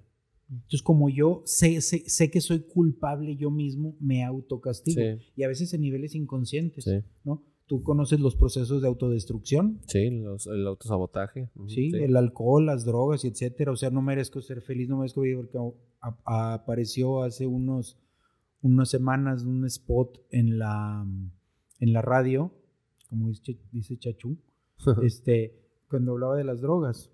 Y me conmovía mucho un joven que hablaba de su proceso, Mm, sí, de, su- de las drogas, que al final, al final del spot decía, ya no, ya no hagas nada por arreglarme, yo ya estoy destruido. O sea, es una persona que trae la culpa bien encima, o sea, es una... Sí, no se cree aplasta. merecedora de amor. Exactamente, no se cree merecedor del amor, ni de una vida más plena y más feliz por la culpa. Sí. Entonces la culpa a mí no me gusta, es, es mejor, este, pero como en procesos psicológicos, como ustedes lo mencionan, a partir de ahí sacarlo, descubrir, conocer, está excelente, ¿no? Pero lo- el peligro que yo veo es, el, el peligro que veo es el castigo, el autocastigarse. Bien, bien, bien. Este, yo veo dos polos en la culpa y en, en la vida de la iglesia católica, por, en la cual estoy sumergido por mi familia, este, en donde hay gente que se culpa mucho y vive mucho con esta culpa, como menciona Charlie, y por mi culpa, por mi culpa, y no, no se atreven a salir al mundo, a conocerlo, a disfrutarlo, que de hecho, mi Charles, ahorita empecé a entender más o menos dos de tus conceptos favoritos, placer y disfrute. Placer lo entendí el padre cuando explicó pecado, pues buscar placer es pecado y disfrute es como ya usar tu libertad a tu favor. Sí, porque esa conciencia. Exactamente. Estos dos conceptos Charlie los trae practicado por una teoría que, que hemos estudiado. Pero bueno, regresando acá, este, hay personas que se culpan por todo y luego veo un polo en donde hay gente en la iglesia que sabemos que está actuando de, un- de alguna manera en contra de lo que cree la iglesia, pero no se culpa de nada y hace como si nada hubiera pasado. O sea, entonces yo encuentro así estos dos polos. ¿Qué onda? O sea, no, no están sabiendo lidiar con la culpa ni uno ni otro. Hay un equilibrio. ¿Qué opina de los que no se culpan de nada, pero hacen como si estuvieran Bien. perfectos? Y pues esta parte que ya la platicamos un poco, de los que se culpan de más. Sí, es, es que hay personas que tienen una conciencia muy laxa y se permiten muchas cosas. El Papa Francisco un día hizo esta, esta intervención sobre pecadores sí, corruptos no. ¿Cuál es la diferencia? Una persona que, que se sabe que ha pecado, es decir, sé que pequé, no estoy a gusto y corrijo, ¿verdad? Me, me- me pido perdón, me hago responsable de mí mismo, de mi libertad y corrijo el camino, el rumbo, etc. Una persona corrupta es aquella que ya ni siquiera le duele pecar. Ya. Ya, ya no lo... Es más, hasta ya ni siquiera lo disfruta. Sí, de hecho. Ya, ya está corrompido en su alma. Entonces, una vez a mí me preguntaron, padre, pero ¿por qué me tiene que doler? Porque yo, yo, yo les proponía este, llorar por nuestros pecados, llorar por, por las malas decisiones que hemos cometido, porque nos han alejado de nosotros mismos, porque nos desintegran, porque nos destruyen, etcétera, etcétera, ¿no? Y alguien me preguntaba, ¿por qué me tiene que doler? y la respuesta que yo le di a ella entonces era, para que dejes de hacerlo.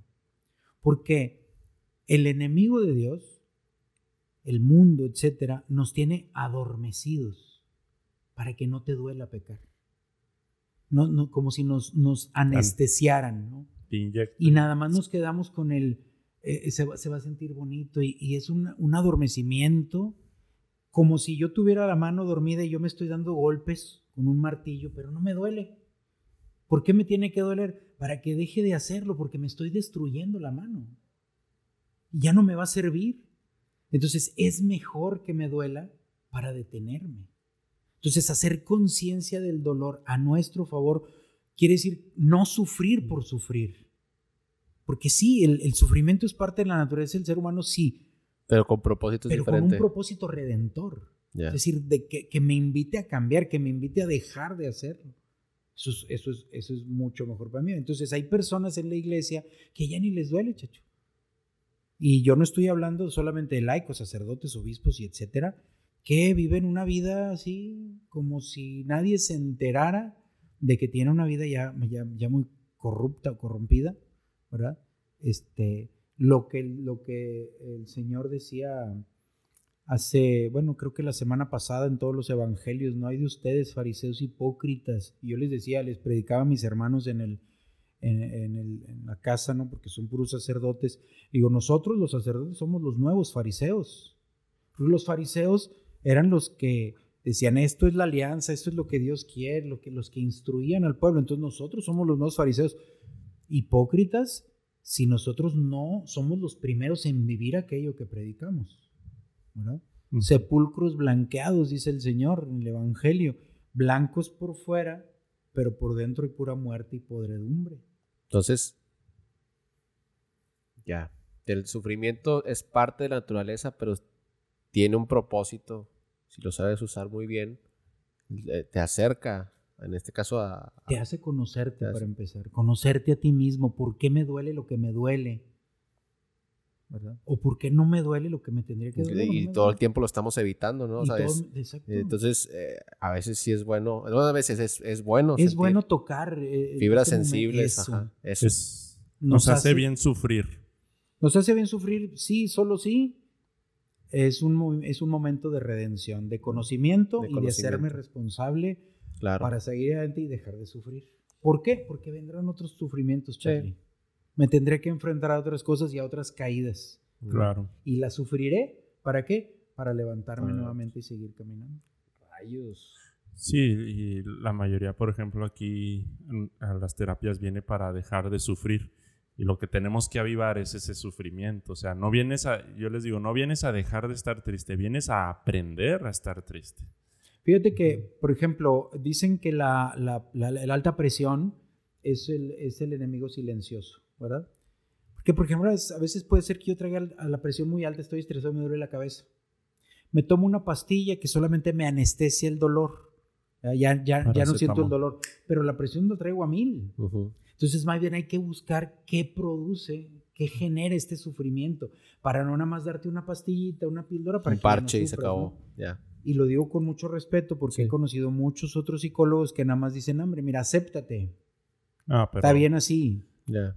Y nada más les quitan culpa, ya no les duele, pero hay, un, hay algo que sigue generando ahí el mismo sufrimiento, chacho. que precisamente, o sea, en esa autoaceptación, si yo lo entiendo como una pirámide, o sea, antes de la autoaceptación está el autoconcepto.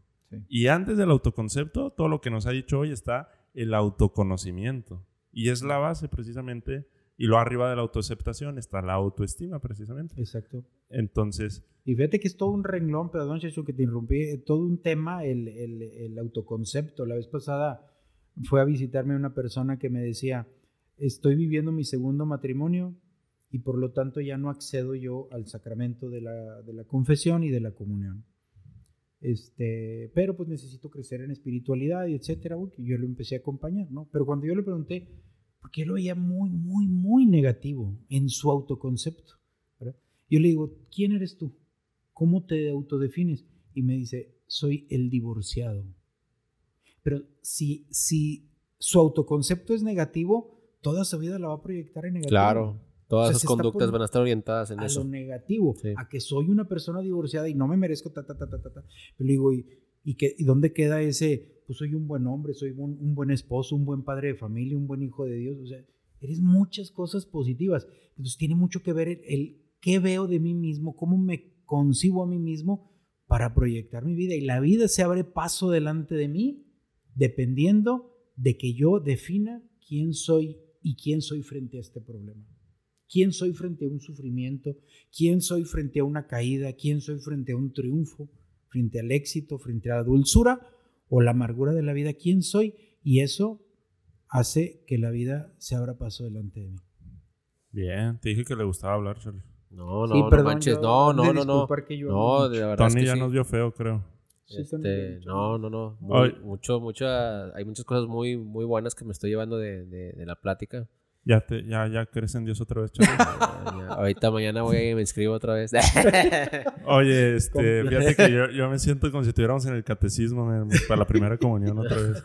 No, está no, la verdad, la mera verdad es que está bien chido porque, porque sí me ayuda bastante a, a entender esta, esta parte, la estoy reforzando mucho de, de, sí, como muchas veces le decimos a los pacientes que no hay que poner las emociones malas, como buenas y malas, ¿verdad? Porque cuando las pones como malas significa que hay, hay emociones que no quieres sentir, que quieres Sí. evitar, que no quieres expresar, ¿verdad?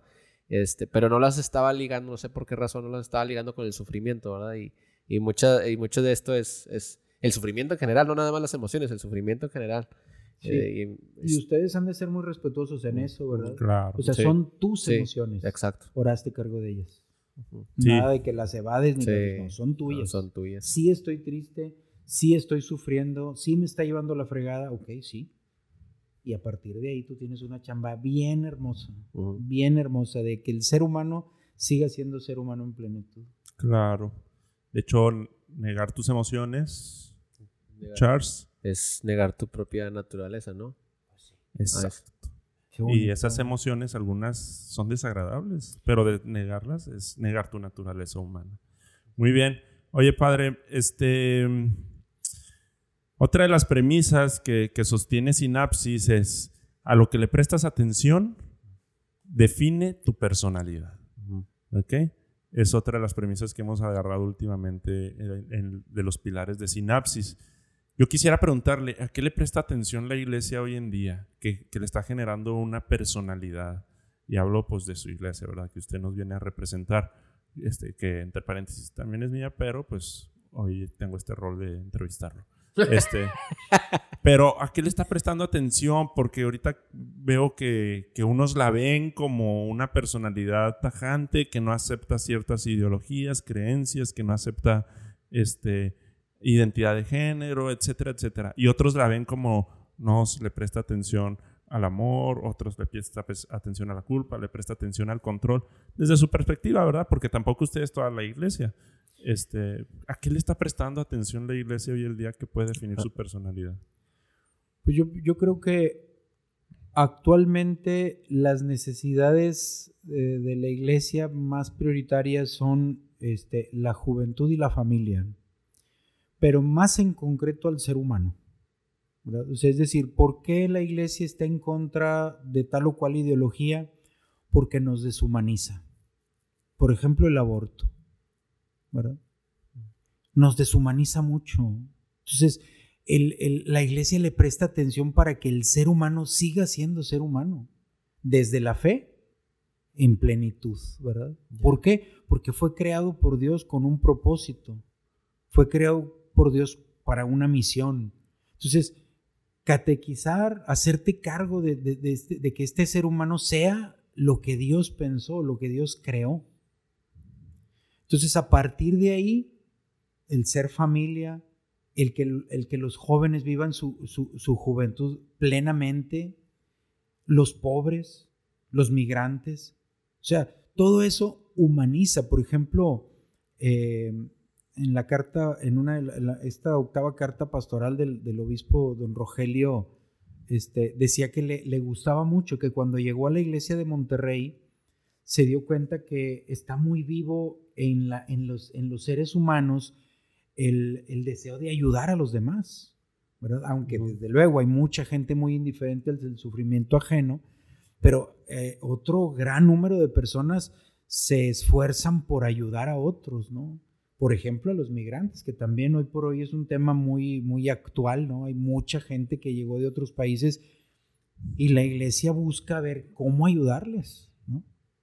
Por el amor que se le tiene al ser humano, simplemente por ser humano, amén, de que sea indocumentado o no, que sea delincuente o no, que sea el ser humano por el ser humano, ¿verdad? Por ejemplo, hablando de, de la juventud, ¿por qué la iglesia está en contra de que este, se tengan relaciones sexuales antes del matrimonio? Por ejemplo, el condón. Pues no estamos en contra del condón, estamos a favor del ser humano. ¿Por qué? Porque cada vez que se te presenta una erección, has de tener una relación sexual, eso te deshumaniza.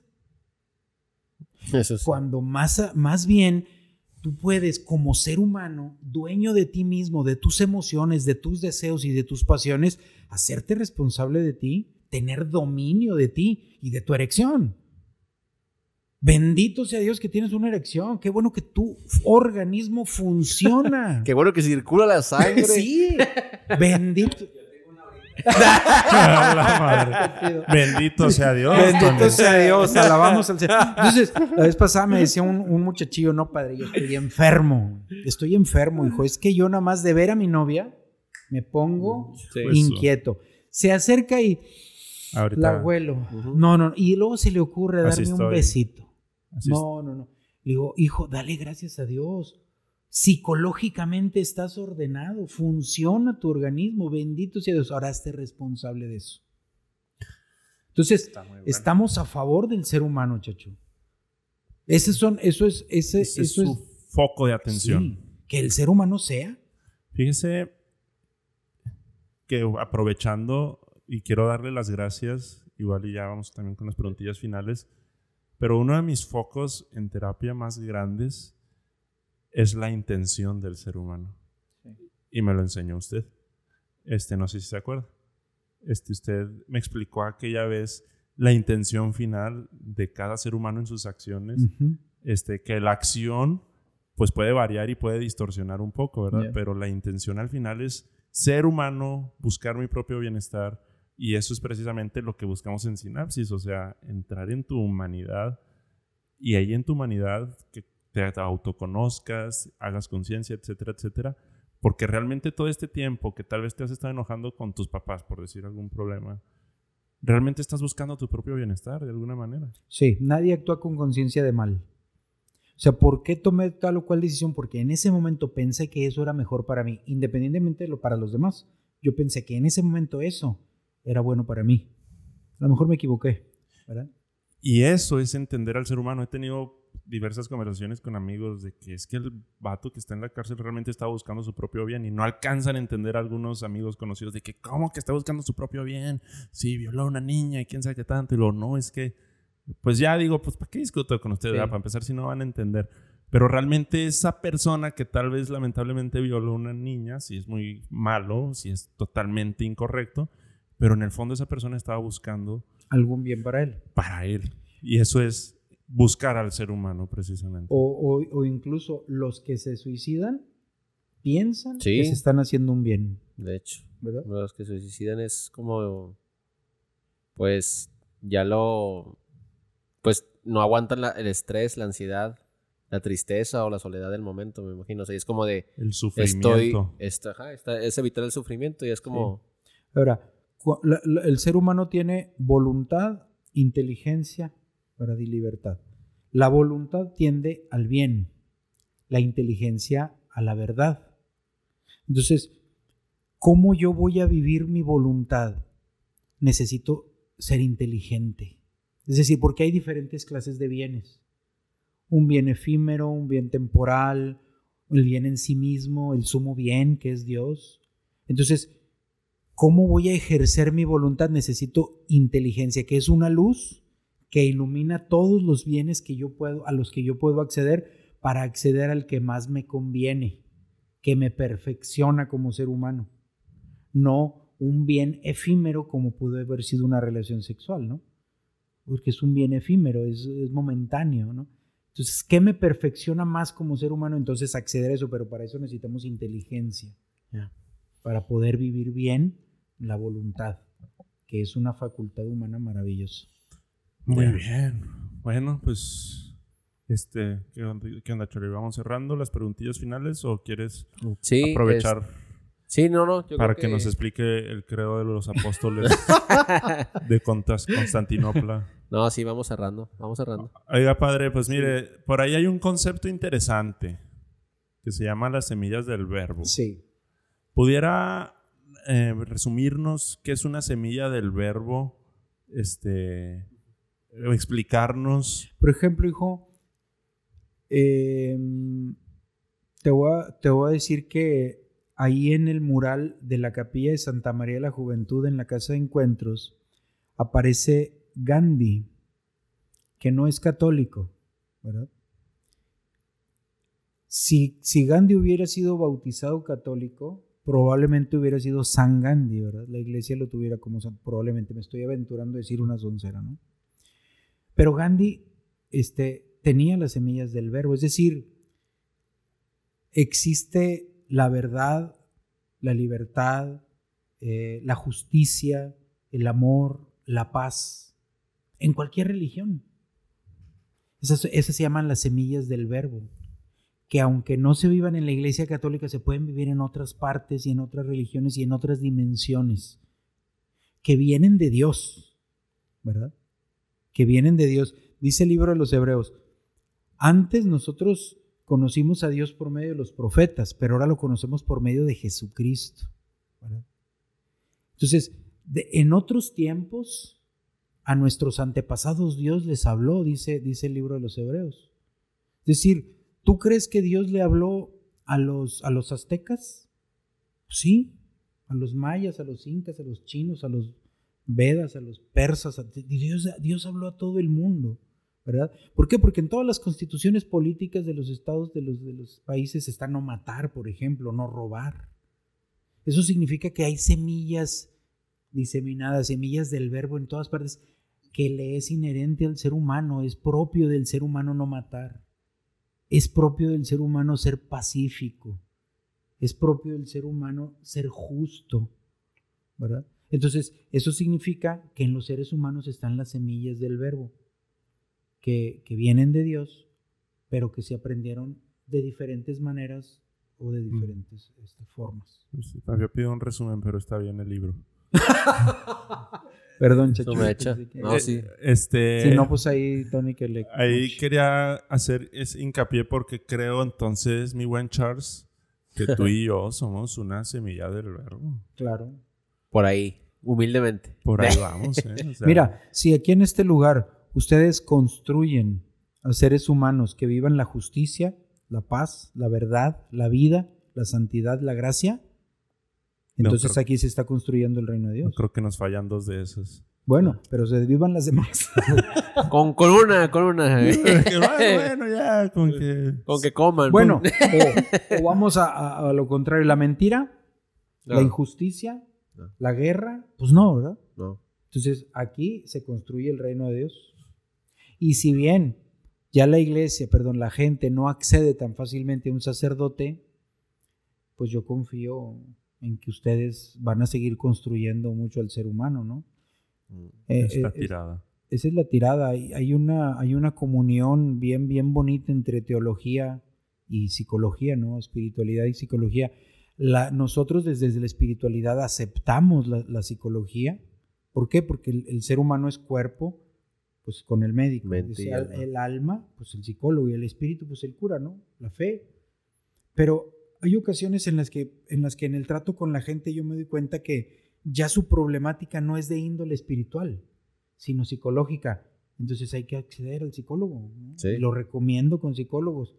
Este, pero también hay psicólogos que en su terapia se dan cuenta que aquella problemática es de índole espiritual y, y- y- proponen, ¿no? Oye, ¿y no te gustaría platicar con algún sacerdote, confesarte, pues si eres católico, etcétera? Entonces, el ser humano, este, en sus tres dimensiones, abarca sus tres dimensiones, se hace responsable de estas tres dimensiones y se construye. Bien, bien. ¿Qué, ¿Qué recomendación nos trae, padre, para nosotros que no estamos orientados en procesos de terapia a una religión para que los pacientes tomen conciencia? a un par de psicólogos humildemente aquí, ¿qué recomendación daría? Pues, eh, pues que ustedes vivan su fe. ¿no? Es que, eh, quieres que no, hijo, nadie da lo que no tiene. Ya. ¿verdad?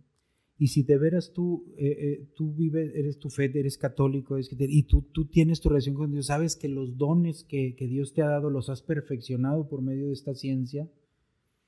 Y mientras tú tengas la conciencia de que estás construyendo al ser humano para que sea una mejor persona para el mundo, para su familia, para Dios, entonces estás aportándole mucho a- al, al crecimiento humano. ¿verdad? Pero que, que tengas esa conciencia que tú eres, es decir, que no, sé, no, no eres tú el límite, ¿no? Que tú eres un, un instrumento bien bueno, bien grande, para que el ser humano sea lo que Dios pensó que sea, ¿verdad?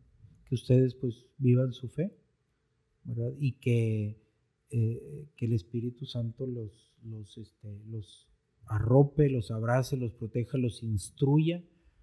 Te aseguro que, como dice, creo que fue Santo Tomás, ¿no? Cuando hablaba de la fe y la razón, Son las Eh, dos alas. bueno, eso dijo Juan Pablo II, las Ah. dos alas para conocer a Dios, para volar y conocer a Dios. El Papa Benedicto XVI superó ese pensamiento diciendo que la razón es el depósito de la fe. ¿verdad? Es decir, la fe, la fe, para ser madura, se tiene que depositar en un razonamiento maduro. Y Santo Tomás en su momento dijo que la fe amplía la razón. ¿verdad? ¿Por qué? Porque conoces más cosas que el puro razonamiento humano pudiera conocer. ¿no? Se te revelan muchas más cosas en el espíritu. ¿no? Y tú estás con una tarea bien, bien hermosa, pero bien grande, ¿no? Conocer al ser humano. Te aseguro que desde la fe, hijo, se amplía mucho más el conocimiento humano para que orientes a través de tus palabras a que el ser humano sea. Muy De bien. disculpar que yo hablo mucho. No, hombre, Hombre, con no. ganas. Pues chido. sí, pero pues lamentablemente no podemos alcanzar porque Tony nos ve feo. No, ya está dormidito. Este, pues no nos va a alcanzar porque hay otro tema de qué platicar, padre, porque déjeme decirle que Venga. Charlie es discípulo de Freddie Freddie Mercury, ¿qué? de Nietzsche. ah, De de Nietzsche, Nietzsche, sí. O Pero sea, hay muchas es- ideas que yo sí comparto con él, que están interesantes. No, pues también nos sirve en psicología algunos, no lo podemos tampoco generalizar. En ¿verdad? todo hay semillas del verbo. Exactamente. Entonces, pero hay otro tema que hablar, por ejemplo, toda esta parte, pero lo vamos a dejar para después, en donde esas ideologías, donde ya están sacando a Dios de la ecuación. Hoy justamente me topé con un libro que se llama, y en- ya ves que existe, y entonces Dios creó al hombre, bueno, el libro se llama, y entonces el hombre creó a Dios. Este, el libro que alguna vez platicamos, que también Tony lo ha leído, el de Sapiens, que mete cómo realmente la espiritualidad es algo raciocinio, etcétera. Creo que puede ser también un buen tema en el futuro. Sí. Platicar de todo eso. Pues nos ponemos a estudiar y lo platicamos. Claro. que sí. Que estudiar, ¿qué es eso? Este vato.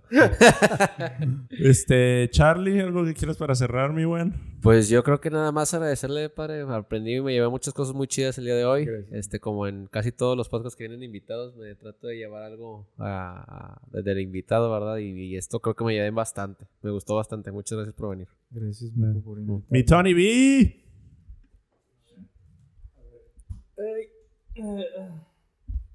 ¿Qué onda?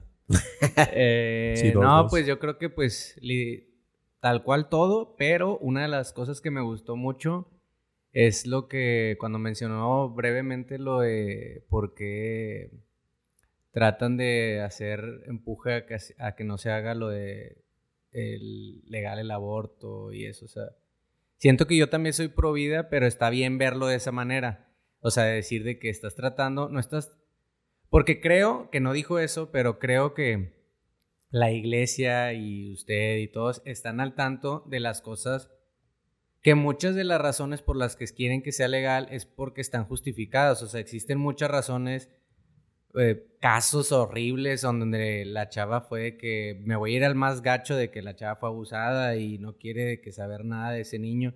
Pero al final del día están tratando de que no se deshumanice la persona.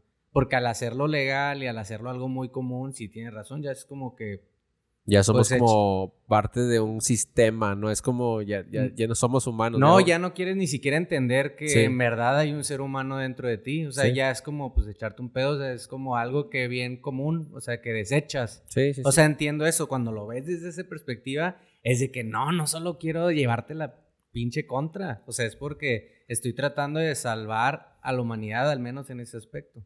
Está chido. Me, gustó bastante eso. Porque sí, yo nada más digo de que yo soy pro vida y ya es todo. Es como no me gusta la idea. Pero cuando dices de que no, soy pro vida porque la neta, si hacemos esto en general en todo el mundo, porque ya en muchos lugares es legal, es como estamos tratando de rescatar tantito de esa humanidad que al final, como este sentido que está diciendo Chachú, como que poco a poco nos queremos alejar de la humanidad y así de nuestro... Pues sí, como nuestra humanidad Y- de ser buenos y todo. y- es como fíjate- cada vez lo vas...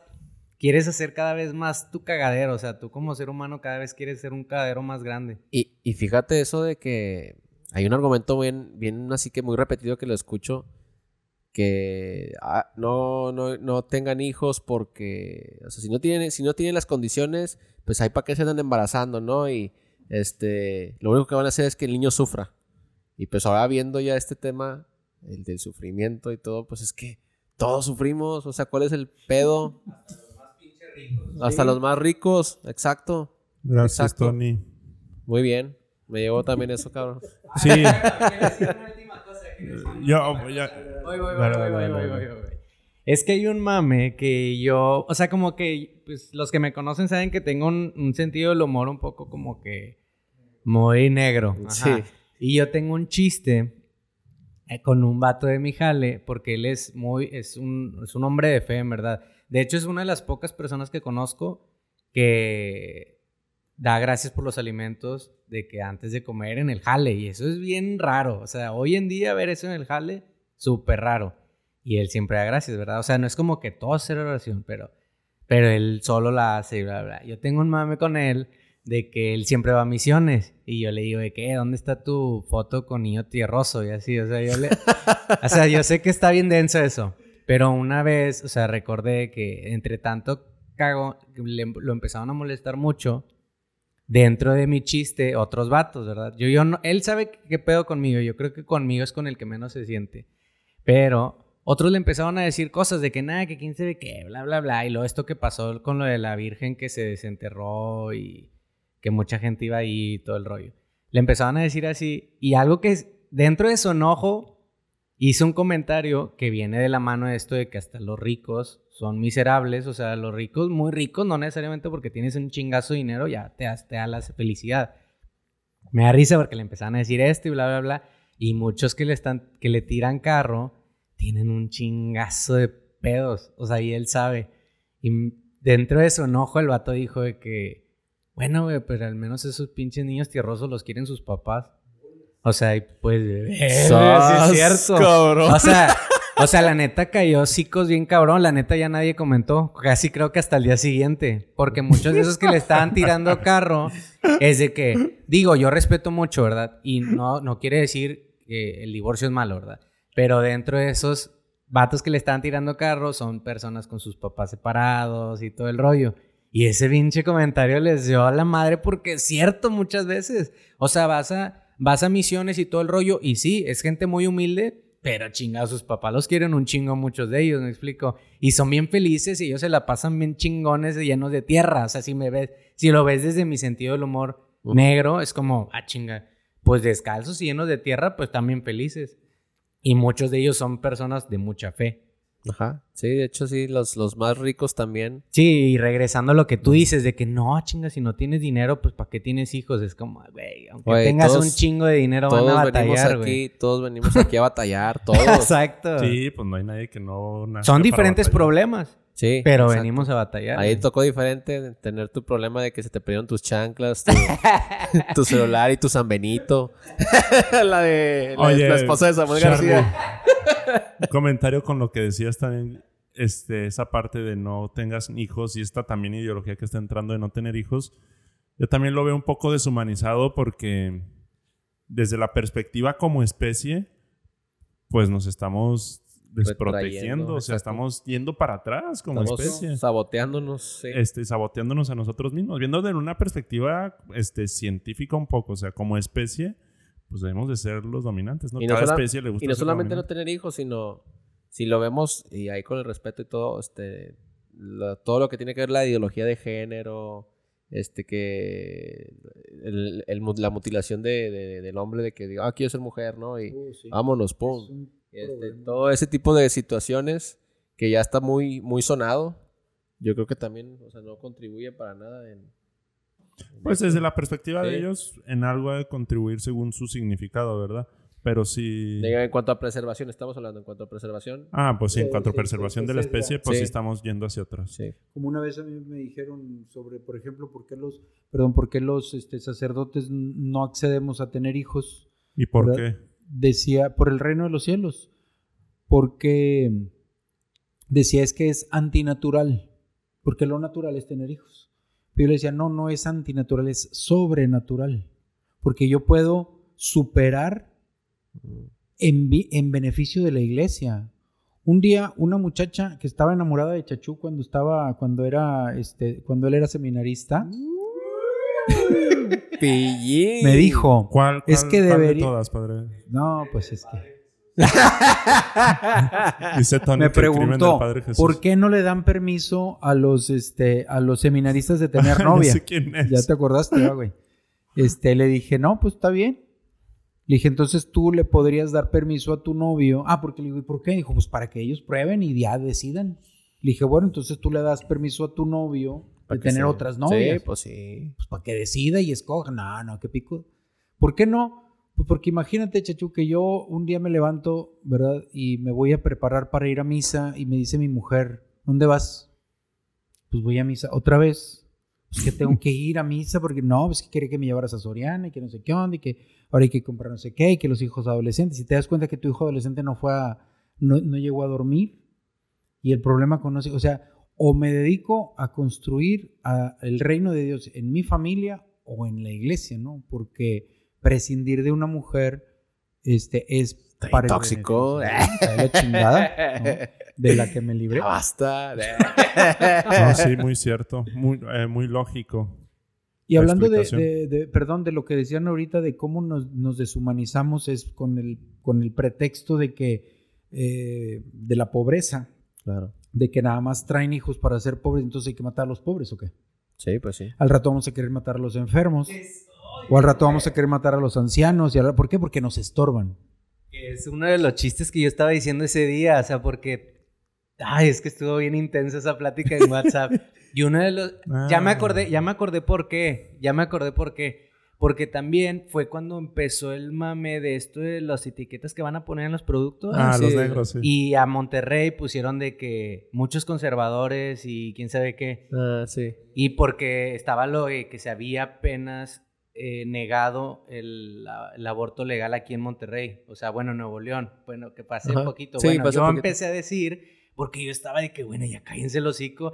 Porque yo empecé a decir de que, ay, güey, sí es cierto, me caga que me quieran lavar los, el, el carro los abortos. O sea, yo los veo y digo de que, güey, deberían haberte abortado. O sea, porque yo estaba pensando, ¿cómo piensas así, güey, tan exagerado de que... Porque no que empiezan a poner imágenes, es como su justificación Ajá. de que, ay, quieren que, que el, aborto sea ilegal y ponen fotos de gente de la calle, men. Oh, Y es como, ¿a poco de esa manera ves esa gente de que los ves y lo te debieron haber abortado, güey? Ah, o sea, cierto. está muy intenso, ¿no? Sí. Que publiques la foto de un huerquillo, güey, que ni sabes si es infeliz el pinche Ajá. huerco y ahí lo pones como de que... Como un ejemplo de no felicidad. Un ejemplo de no felicidad y un ejemplo de eso, de que, ay, güey, mira. Pues Gandhi mm, pudo haber pasado abor- por ahí, güey, o sea, No, puede- y es como, ¿a poco así ves a los seres humanos de la calle así de que hoy te vieron haber abortado? De que porque estás vivo, güey. Me explico, o sea, sí tiene un chingo de sentido lo que dice el padre. me llevé eso bien. O sea, es como, güey. exacto, entonces a todos los pobres los tenemos que matar. ¿Quién eres, pinche Hitler o qué? O sea, de que, Sí. ¿qué pedo? Sí, bueno, ya. Otra, ya, última. No, dale las que quieras, Tony. Por mí ya sabes, podemos eh, quedarnos aquí. Dos, tres de la mañana. De aquí, de- es más, mira, con que llegue a misa a 7 de la mañana. Falta un rato. eh, Justamente, es que estado, tuvimos junta el jueves. Justamente platicamos de la duración del podcast. Y ahí sufrimos, precisamente sufrimos, pero sirvió. Pero pues ya duró un chingo. Este, y está muy sabroso, la verdad. Pero bueno, ¿está algo más que quieras agregar, mi Charles? No, todo bien. Tony B, gracias por tus aportaciones. Este, padre, así como, así como la iglesia tiene una señal que, que marca el inicio o el fin de, de un, de uno de sus ritos. Sí se llaman ritos, ¿verdad? Sí. Sí, este, una- la señal de la cruz. Bueno, nosotros tenemos una frase que es nuestra señal de culminación del episodio, que es asinapsis en tu vida. Este, pero quisiéramos que usted terminara. Tenemos la flexibilidad, somos muy flexibles aquí en Sinapsis, de asinapsis y le puedes agregar en donde lo que usted quiera. En lo que quiera o, en- o con, con lo que quiera. en lo que quiera, como quiera. Entonces, este, quisiéramos que usted cerrara el episodio, si ya no hay nada más que decir. Los Todo comerciales, aunque no sé si lleguen nuestros escuchas hasta este punto. En los comerciales, es cierto. Síganos en nuestras redes sociales. Ahí está Spotify, Sinapsólogo Podcast, Sinapsis Salud Mental en Facebook y Instagram. E Instagram. Ahí ya es todo. Ya Muchas gracias, chicos. Yo también me despido. Gracias por escucharnos. Buen episodio. Tony B en, en Cabina. estudio, en cabina. Padre, háganos el honor. A sinapsis en tu fe. ¡Ánimo! Cabrón, vámonos. ¡Vámonos!